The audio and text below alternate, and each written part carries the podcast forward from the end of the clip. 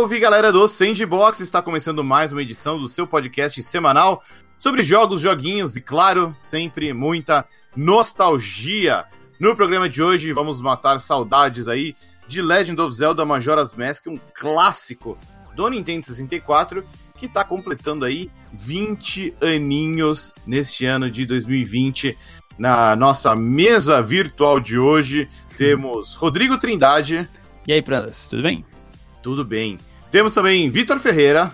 Tô chocado que não teve uma piada com mascarada em nenhum momento dessa, dessa introdução.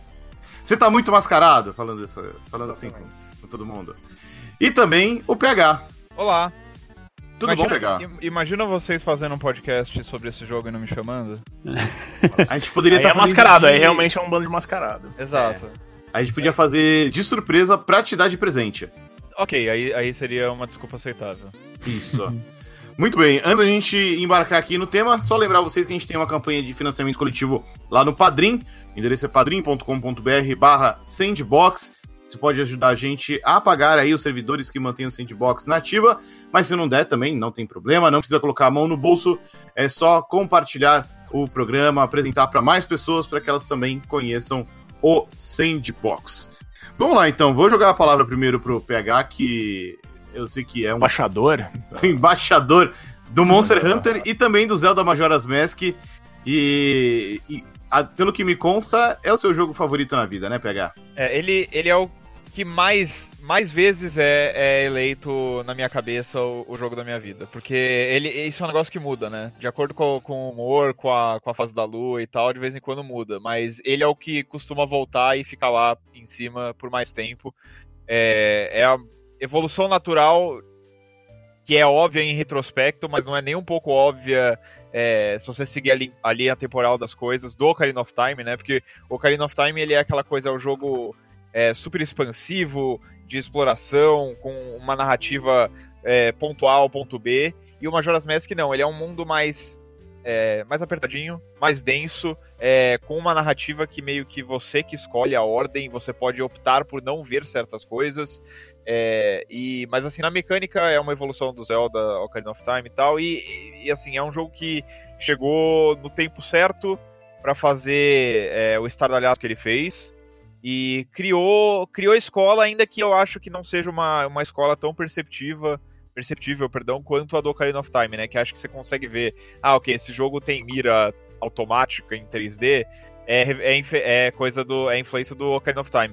O Majora's Mask acho que é uma coisa mais tênue, uma coisa de. É, esse jogo abriu a cabeça dos desenvolvedores em geral, assim. E, e vejo influência dele em, sei lá, Half-Life 2, é, em, em, muitos jogos que não necessariamente são óbvios que pegam influência dele. Muito bem, vamos lembrar um pouco da história de desenvolvimento do jogo aqui também. É, ele veio muito pouco tempo depois do Ocarina of Time. Né? O Ocarina of Time saiu no final de 98 e lá pelo meio de 2000 a gente já teve o uhum. Majora's Mask. O Ocarina of Time, por sua vez, ficou muitos anos em desenvolvimento, então fica muito claro aí que sim, a Nintendo reaproveitou, né? Muitos dos, dos assets, dos Porra. modelos 3D. É bastante coisa, né, Vitão? Nossa, é, é basicamente várias coisas, vários dos personagens, né? Eles, eles basicamente criaram essa dualidade, né? De fato, ah, a gente vai criar esse personagem é claro, essa mina aqui é uma Alonso que não é. É o personagem. Uhum. É, pode crer. São versões alternativas, né, talvez. E o jogo a princípio ele era para sair pro Nintendo 64 Disk Drive, né? O o malfadado lá, drive de discos, de disquete, sei lá, do 64, que saiu só no Japão, bem limitado. Não veio pro ocidente, o jogo acabou saindo em cartucho. Ele exige o uso do Expansion Pack, que aumenta a memória do, do, videogame em 4 megas. Olha que absurdo. Importante. Hum. Importante, mais do que importante, é. essencial. Sem ele, o jogo não roda. E, Rod, queria jogar a bola para você. É, você lembra de acompanhar o hype na época? Como foi sua primeira interação, sua primeira experiência com o, com o Majora's Mask? O Majora's Mask foi o meu primeiro Zelda. É, eu não joguei o Ocarina of Time na época. Eu lembro de. Eu demorei um pouco para ter um, ganhar um 64. Assim, acho que eu fui ter um 64 mais ou menos na época do lançamento. Acho que foi pro final de 99, por aí. eu ganhei um, um bundle com o Pokémon Stadium. E acho que pouco tempo depois também ganhei o Super Smash Bros. E daí veio o Majora's Mask. Eu não lembro exatamente a ordem desses dois aí, mas é, foi mais ou menos isso. E eu, eu queria jogar Zelda porque eu tinha visto meus primos jogando Ocarina of Time. Achei um negócio que, tipo. Bom, era. Na época era um negócio fascinante, né? É muito diferente do que você já tinha visto anteriormente como um jogo, né? E eu, eu, eu, comprava bastante a revista Nintendo World, então eu acompanhei um pouco da, da antecipação, assim, pelo jogo. É, segui algumas coisas pelos detonados na época também, então foi um jogo que eu acompanhei é, um pouco. Eu, não sei se hype, é eu acho que o hype era um pouco diferente né, do que a gente tem hoje. É, era um hype mais na fantasia e ilusão, né? Porque você via aquelas imagens na revista e lia o que as pessoas falavam e você não podia ver tanto quanto a gente vê hoje em dia, né, em anúncio de jogo. E então é, é, um hype um pouco diferente, né, que tá um pouco mais no campo da imaginação, assim. E mas é, é um jogo que eu tava com muita expectativa e correspondeu completamente. Para mim até pouco tempo atrás também assim como pro, é pro PH era um dos jogos da minha vida. Aliás jogos da minha vida não. É, a gente tem um podcast sobre isso e eu não escolhi o Majora's Mask se não me engano. É, ele, é, ele era o meu jogo favorito é, de todos os tempos. Foi derrubado por outro Zelda, que saiu recentemente, né? O Breath of the Wild. E, mas... É o Awakening Remake, não. é. é. mas o, é, o eu, no de jogos da vida eu escolhi o Super Mario Bros 3 e agora eu não lembro o outro. Mas enfim, o Majora's Mask é, foi um jogo muito marcante para mim. E eu, uma coisa que me. O, o PH falou de, das influências e tudo mais. Eu acho que o, o core do jogo, né? Tipo, a principal mecânica é um, é um negócio que. A principal lógica do jogo, né? Que é o time loop. É, eu não conheço outro jogo além do Outer Wilds que saiu ano passado que repita isso, que tem alguma coisa parecida. É, então, para mim, é um, é um jogo que ainda é muito único hoje, assim, se você vai olhar em retrospecto. Não só na franquia Zelda, mas olhando para todos os jogos como um todo. Uhum. Vitão, como é que foi pra, pra você quando você conheceu o Majora's Mask? Você já tava de olho? Foi meio eu... de repente? Como foi? Sim, eu, tinha, eu já tinha jogado o Zelda Ocarina of Time nas, nas vidas, né, nas locadoras, acho que eu não tinha comprado um cartucho na época. Mas o, o Majora's Mask, ele, ele era, tipo, ele era com base nas coisas que eu... Minha expectativa se baseava no que eu via do, do que eu do meu da minha experiência do Ocarina of Time, né? Eu, tipo, eu tinha me, me interessado pela série, tinha curtido, tinha visto nas revistas também. E aí tinha visto os negócios de Zelda Gaiden na época, né? Foi assim que ele era, era chamado e tal. E aí. Eu até pedi, é, eu pedi Natal. Acho que saiu no final do ano, acho que eu pedi Natal pros meus pais e tal. Eu tinha o um cartucho dourado. Hum, pode crer.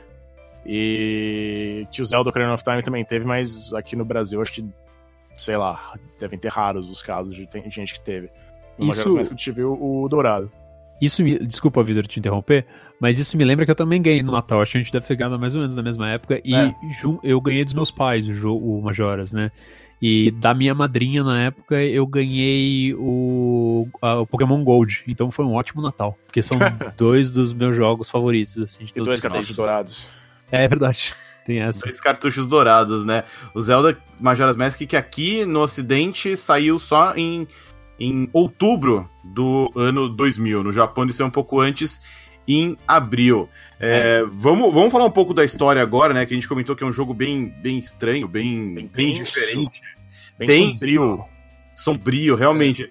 Que ele, ele é uma continuação direta de uma das timelines, né? Do, do Zelda Ocarina of Time.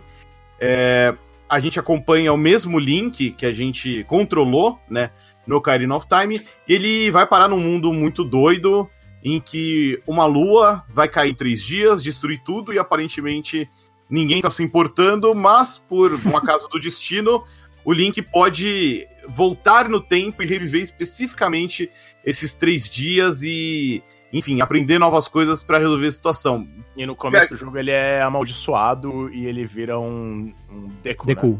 Deku Isso. É. É, PH, queria jogar a bola de volta para você para falar um pouco da história, e principalmente desse, desse loop temporal que é, que é, que é tão marcante, né? E é, e é o grande diferencial, ou pelo menos um dos grandes diferenciais do Majora's Mask. Eu acho que naquela época é, era parecia até um pouco natural, é, se você for pensar, porque assim, o, o Ocarina of Time ele brincava com essa coisa muito de Sim. tempo também, só que ele era, obviamente, numa escala maior, né? Era coisa tipo, ah, ok, você é criança e você vai viajar sete anos no futuro quando você pega é. a Master Sword. É, e era uma coisa, não era um loop, né? Era uma, era, eram dois tempos que coexistiam, de certa forma, para o jogador, que você conseguia ir e voltar livremente na maneira que você quisesse.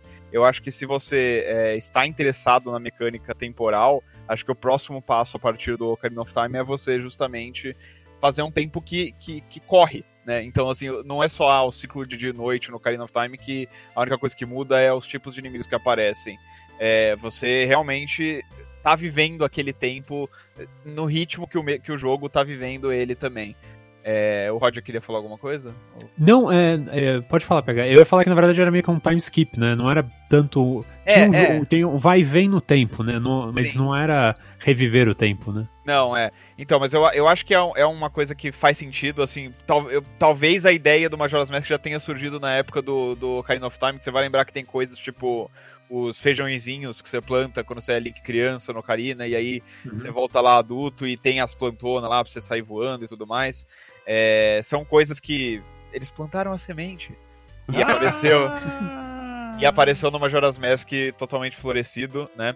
Mas é, é muito legal como o, o, o loop temporal ele permite que você passe a mensagem de quão denso aquele jogo realmente é. Porque, assim, no começo, o Victor mencionou aí que você vira um Deku, aí você vai pro Deku Palace lá e tal. Então, você vê o que acontece naqueles três dias naquela parte do mundo. Que assim, não é uma parte do mundo que é muito longe do Stone Tower Temple, por exemplo. Só que você, como você tá ali naquele lugar, você só fica restrito àquele, àqueles acontecimentos. E aí depois, mais pra frente, muitas horas e muitas horas depois, você volta no loop do tempo e vai para outra região do mapa. E uhum. você vai às vezes, tipo, as mesmas, os mesmos eventos que é, grandes, por exemplo, a lua se aproximando e tal, você vai ver como aqueles mesmos eventos estão é, ecoando em outra parte do mundo com outros personagens e tal. E é muito legal como é, é um dos poucos jogos que consegue realmente passar uma, uma noção de é, uma pintura completa.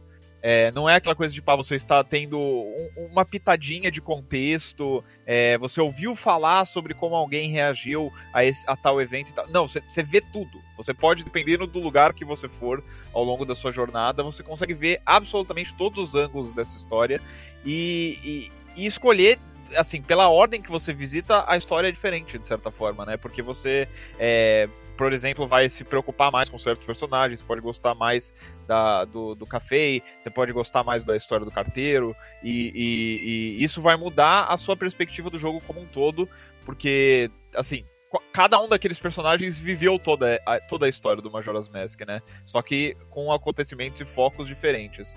É, então eu acho que é uma mecânica que privilegia de uma maneira muito engenhosa toda a proposta da história do jogo essa história de, de melancolia e de aceitação do, do inevitável e tudo mais. É, é, é, é, um pacote completo, cara. Não, mas, e, mas tem a questão também de você estar você afetar esse, esses determinados caminhos, né? De certa sim, forma. Sim, com certeza. Isso é, isso é interessante. E é legal também que, tipo, tem. É, quando você explora mais o que acontece com as coisas, com os personagens e tal.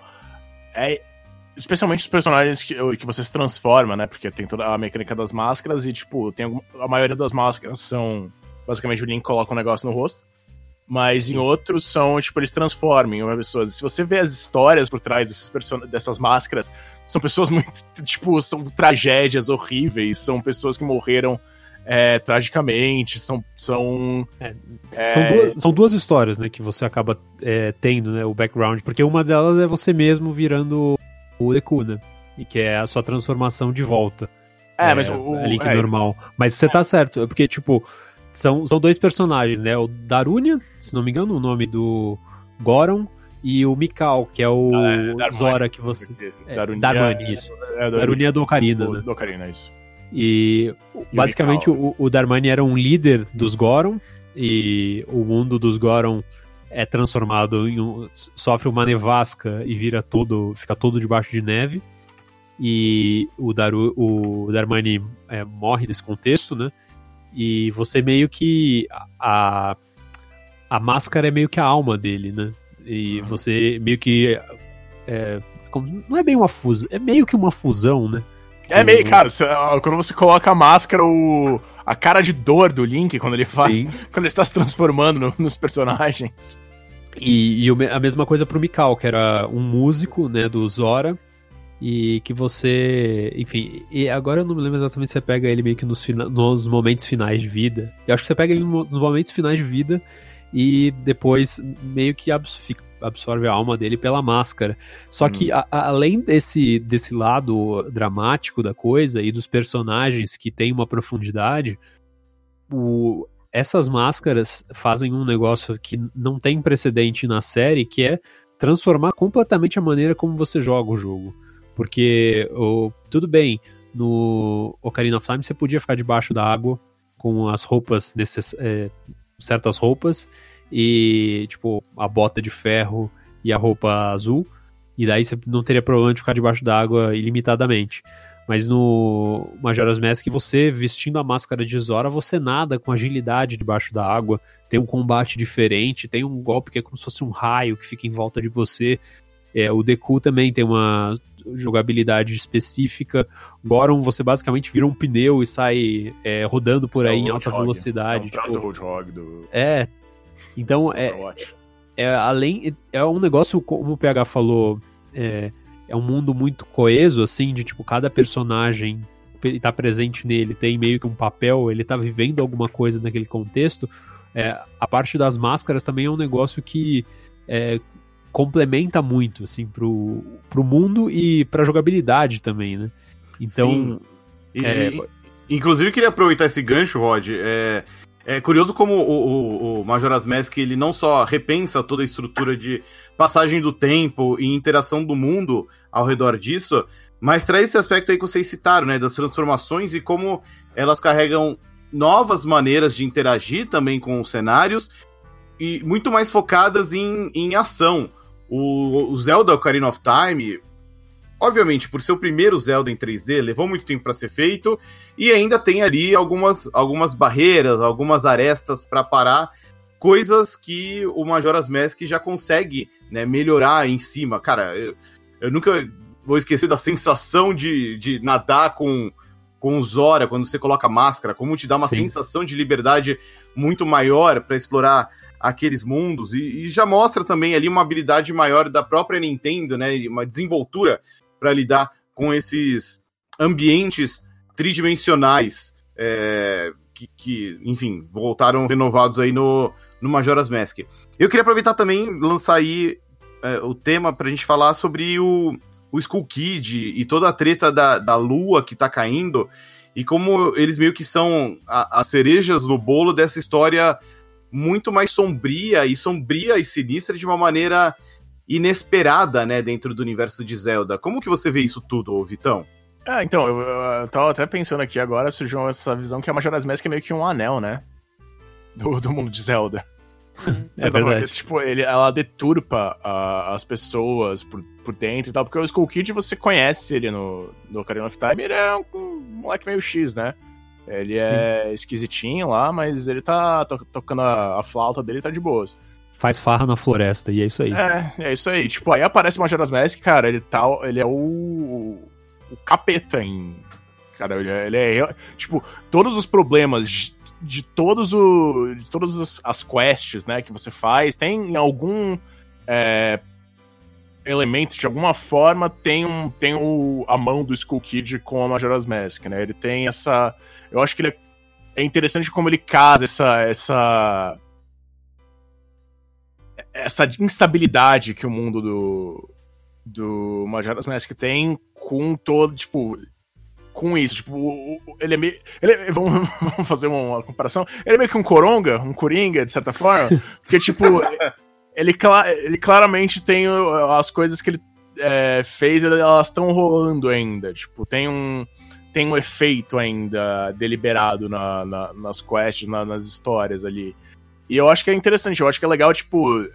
É, e é um tipo de ameaça diferente do, do Ganon e do Ganondorf, né? De certa forma. Porque. É, e é realmente uma coisa, é uma coisa legal do jogo em si, né? Que o vilão do jogo é, é o Skull Kid ou a Majora's Mask. Não tem, é, não tem Ganon, não tem Ganondorf, tá, tá, isso é. Aquela história lá foi contada. O que às vezes acaba, tipo, em Zelda tem uma crítica constante que é tipo, às vezes o Ganon aparece do nada. É. E nesse caso não, acho que é um caso bem, bem legal de que eles se sentiram confortáveis o suficiente para criarem um vilão no, novo e específico e diferente, porque tipo, o, o Skull Kid não quer controlar tudo, não quer, ele quer o caos, ele quer destruir tudo, ele quer, a, ele quer o fim, né? É, e na verdade nem é bem ele, né? Que, tipo, ele é um cara que faz as graças dele, roubou o vendedor das máscaras e pegou uma máscara amaldiçoada. Assim, é um jogo, se for pensar assim, sempre tem esses jogos de fantasia, costumam ter um grande vilão, um mal maior e tudo mais. Majora's Mask é basicamente tem um elemento amaldiçoado aqui e caiu na mão de uma pessoa X, assim.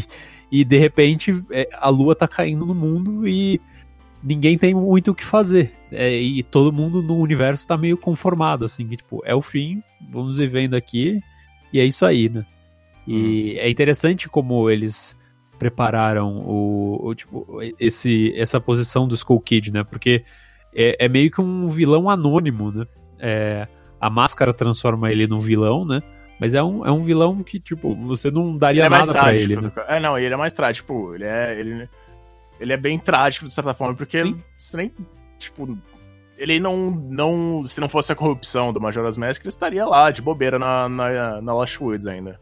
Mas é, é, é, justamente por isso que eu gosto dele, inclusive eu discordo no, na questão de, que, de falar que tipo, ele é um vilão muito diferente do, do Ganondorf, porque para mim eles são, eles são dois lados da mesma moeda. Porque tanto o Ganondorf quanto o Skull Kid, eles são vilões por, pelas, pela, pelas circunstâncias. É, o Ganondorf ele é o cara que ah, ele é o, o, o rei de uma tribo que foi super é, é, maltratada, escravizada, é, sofreu preconceito ao longo dos séculos e tal, e ele meio que tem que fazer alguma coisa para inverter essa situação. Então ele meio que se rende ao mal porque é, o mal é o único caminho que ele tem para alcançar o poder nessas circunstâncias. Então é um, é um vilão que chega onde ele chega na maldade pela, pela, pela por vontade própria. É, é, assim, tem a necessidade e tal das circunstâncias, mas é por vontade própria. Enquanto que o Skull Kid, ele, ele, ele também, ele, ele, ele, ele, ele é dominado pela máscara, não por escolha, mas ele chega no mesmo lugar. Então, assim, são duas forças que ameaçam o mundo, mas que, de certa forma, são vítimas também. É, eu vejo tanto Ganondorf quanto Skull Kid muito parecidos nesse sentido, de eles não são... É, não é que nem, sei lá, o Agarnin, por exemplo, que é mal porque ele é mal e ele é mal. É, eles são maus porque eles têm alguma história trágica, como você disse, como você bem colocou, Victor, por trás uhum. dele. E, e, mas assim, eu acho o Skull Kid um vilão mais interessante porque justamente porque ele é o caos, né? Ele é um, uhum. ele é um menino travesso que recebeu poder demais. Eu acho que qualquer bully de escola que tivesse os mesmos poderes que, esse, que, que a Majora's Mask concede, o resultado seria mais ou menos o mesmo, assim. É, é então, acho que a minha questão é que, tipo, o Ganondorf é mais pelo controle, né? O ele quer, ele vira o, o Lorde das Trevas lá e, trans, e fode tudo, mas ele é, é claramente o, o, arquétipo do Evil Overlord mesmo. Sim, é. do mal. E é, o Skull assim, Kid não, o Skull Kid é, é, é puro caos.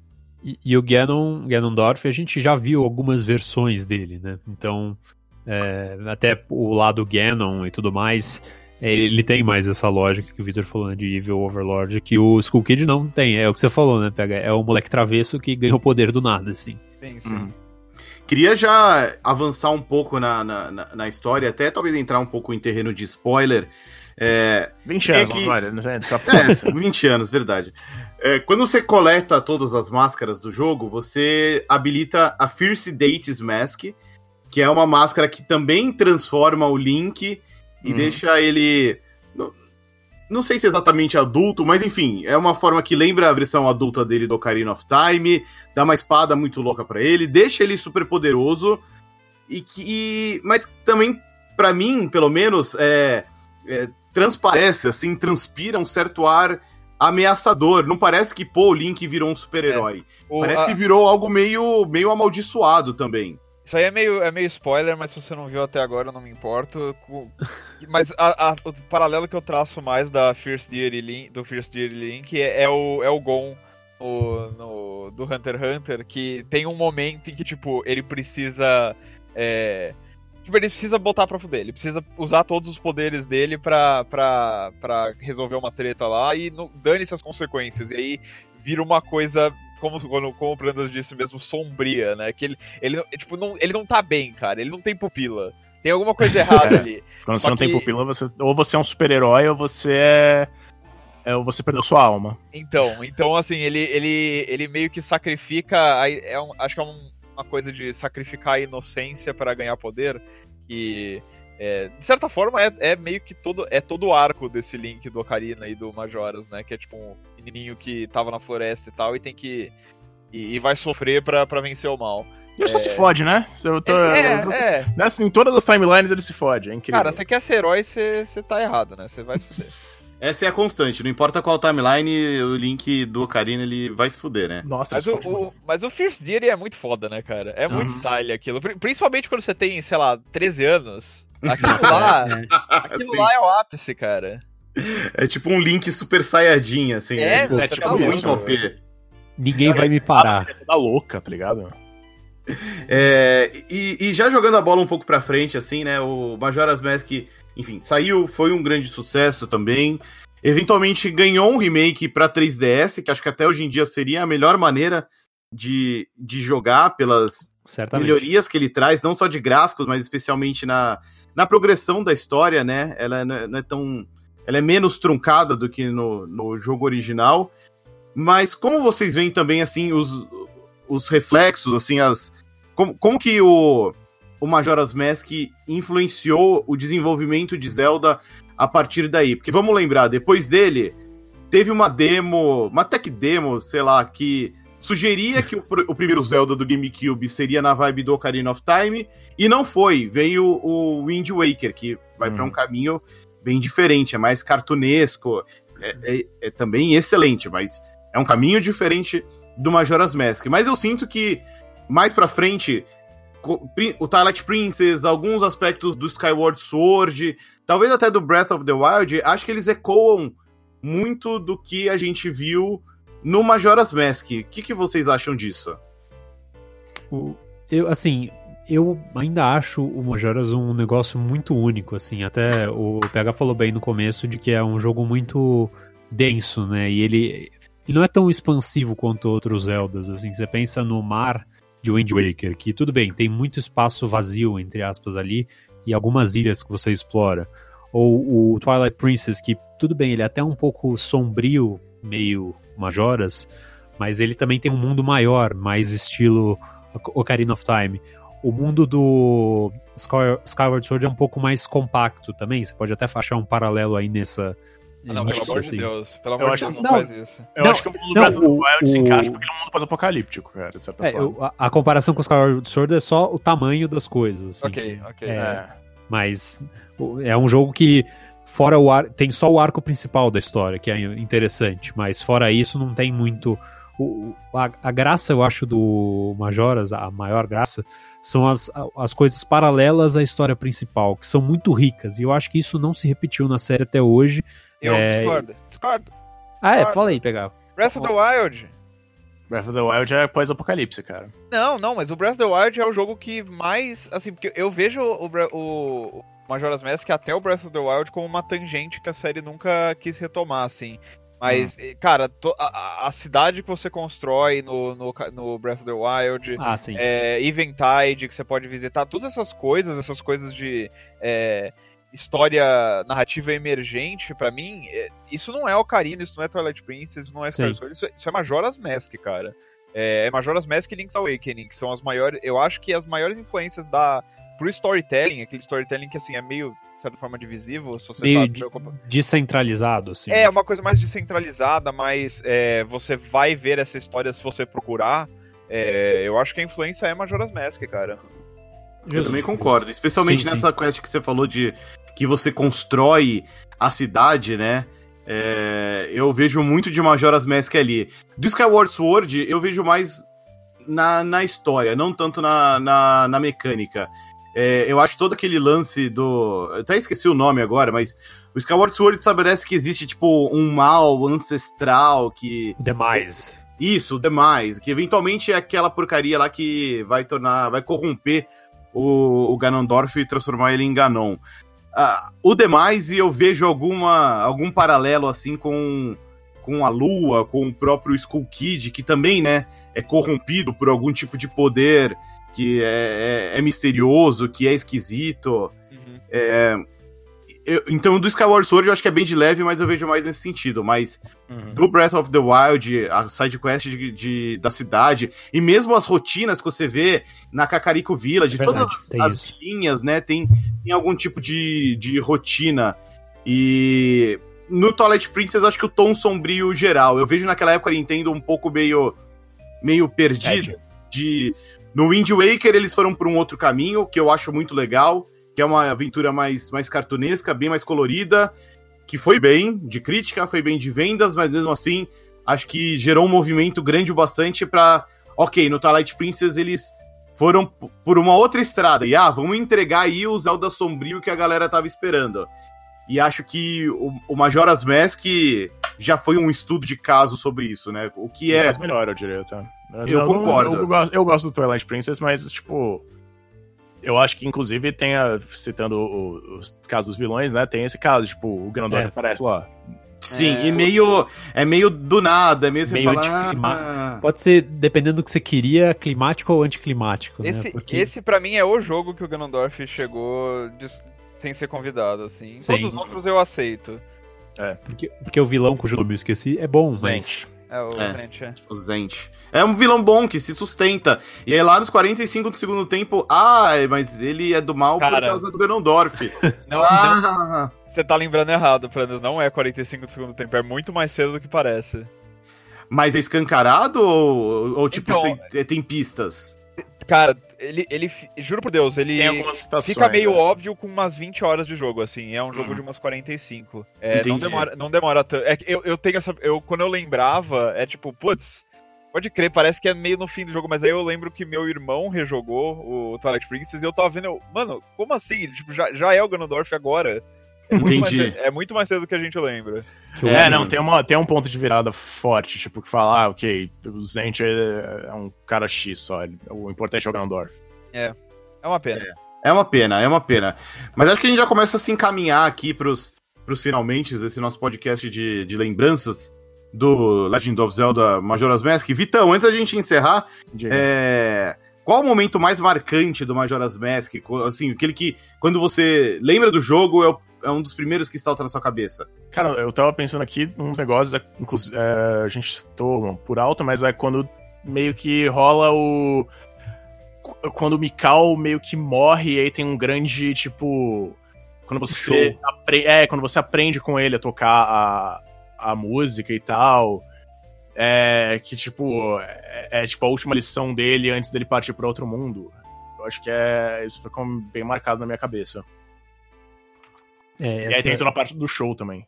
Ah, é verdade, pode crer. Ô, ô Rod, e você? Que, que, você que era moleque na época, jogou no 64 também.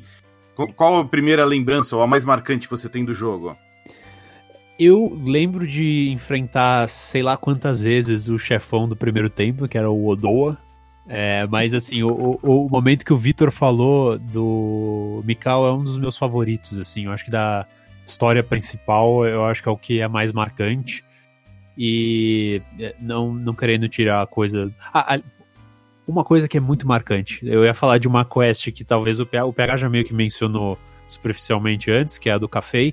É, mas acho que a side quest que mais me marcou no jogo, que é um negócio muito interessante, é a que você vai para o rancho ou fazenda antes da hora, que você precisa ter a capacidade de ser de, de se transformar em um Goron e usar a super bomba dos Goron para explodir uma pedra antes da hora.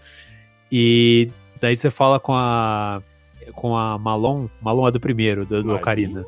É, enfim, o, o equivalente é a, a, o pessoal do, da fazendinha do Ocarina of Time, uhum. é, você fala com eles, então, a gente tá esperando um ataque alien aqui. E daí Ah, começam sim. a descer uns aliens, assim, e você tem que, tipo, proteger as, as vacas ali do, da fazenda dos aliens e, tipo, Cara, muito, pra mim é um negócio super tenso, assim. é- é muito anos eu- 90, né, velho?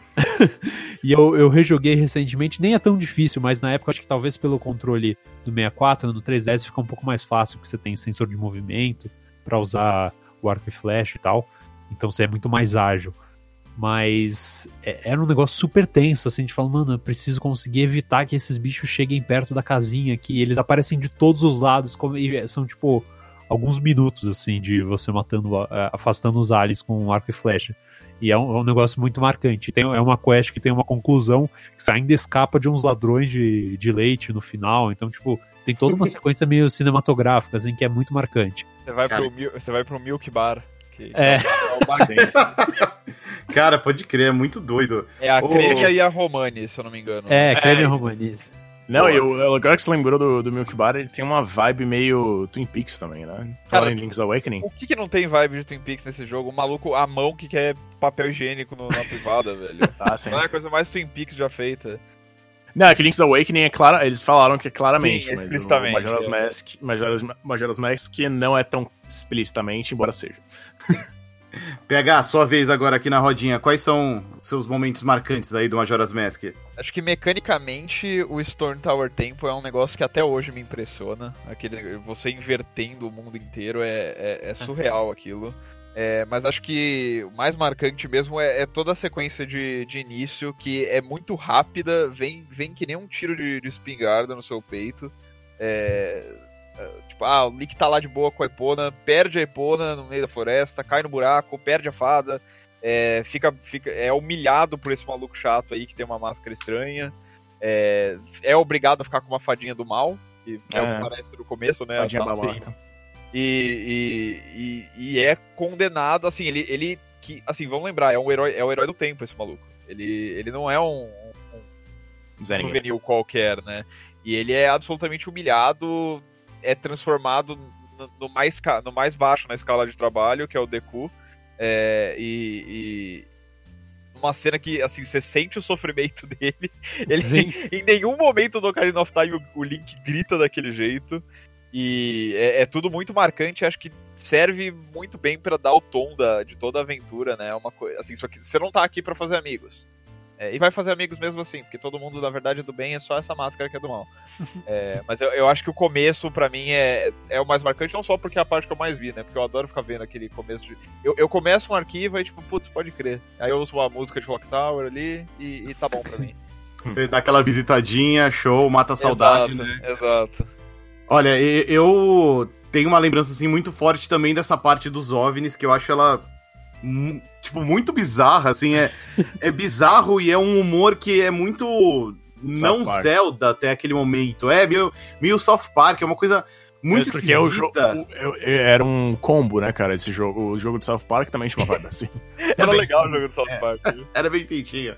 Então, essa parte me, me marca muito. Toda a side quest do café eu acho bem foda também, porque é uma side quest que envolve você é, passar os três dias, né, que o jogo te, te oferece investido naquilo. Então, Conectando o casal, né?